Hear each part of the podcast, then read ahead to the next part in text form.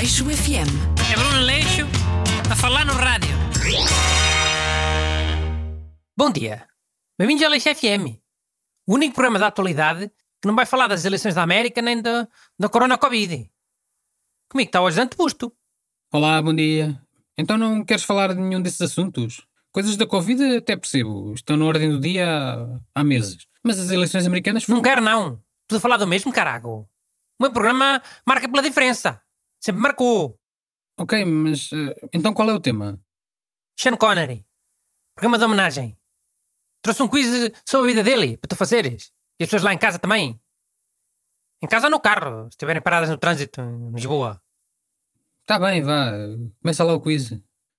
Então, primeira pergunta.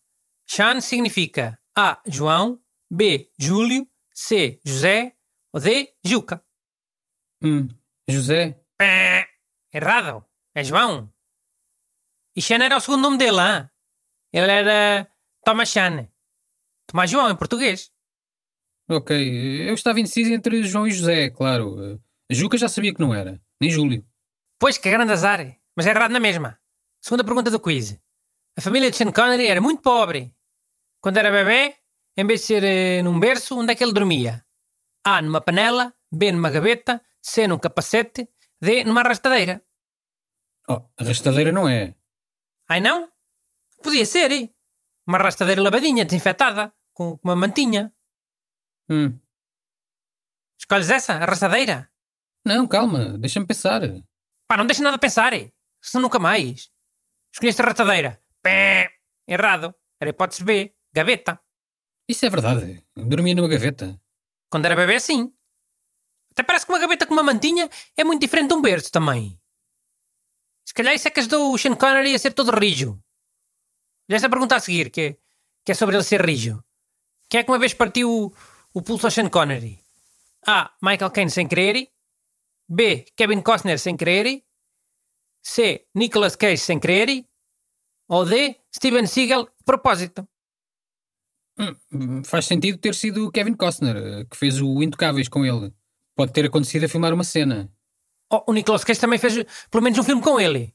O filme de Rocky. Cá em Portugal é O Rochedo. No Brasil é A Rocha. E até o Michael Caine fez filmes com o Sean Connery, certeza.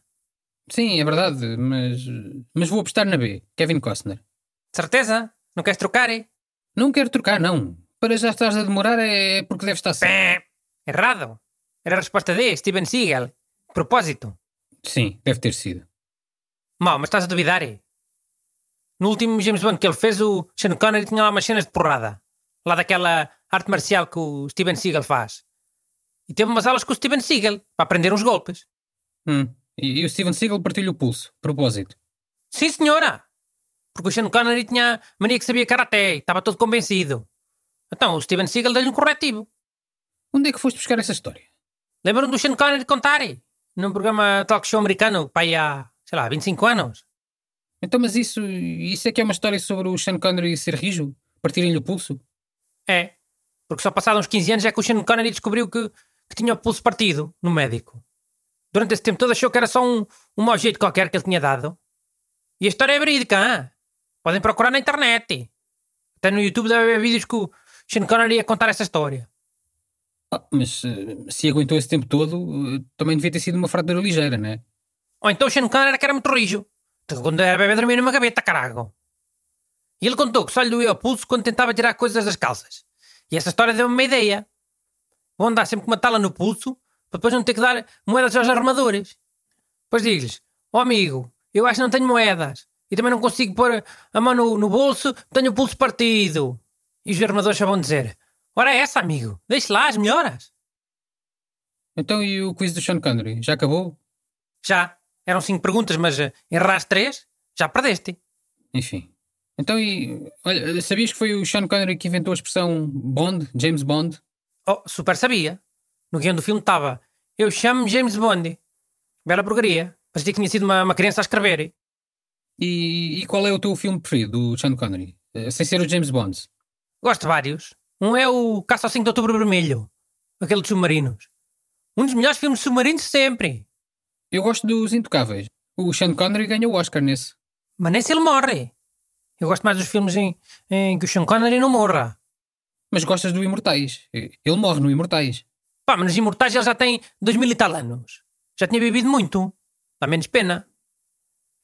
E olha, o Sean Connery nunca mudava o sotaque, sabias? Era sempre o dele, o original, nascença. Nos Imortais ele supostamente nasceu no Egito e tem um nome mexicano, mas fala sempre com o sotaque escocês na mesma.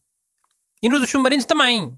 Faz de comandante russo, mas tem aqueles sotaques escoceses na mesma dele. Nada daquelas bodegas todas mal feitas. Uh, uh, yes, comrade, I'll break the America. Sim, e muitos atores estrangeiros perdem o sotaque quando vão fazer filmes em Hollywood. Mas o Sean Connery manteve sempre E certeza dele. com muita pressão para o Sean Connery perder o sotaque. Como fazem os jornalistas do Norte e, e do interior que vão trabalhar para a televisão em Lisboa. Para ficarem todos a falar com aquele sotaque genérico de Lisboa. E agora que o Sean Connery morreu, espero que abençoe as pessoas que não mudam de sotaque só para agradar a- ao- aos sotaques que têm a mania que estão certo. Olha, eu votava no Sean Connery para, para Santo Padroeiro, dos sotaques. Aleixo FM. É Bruno Leixo a falar no rádio.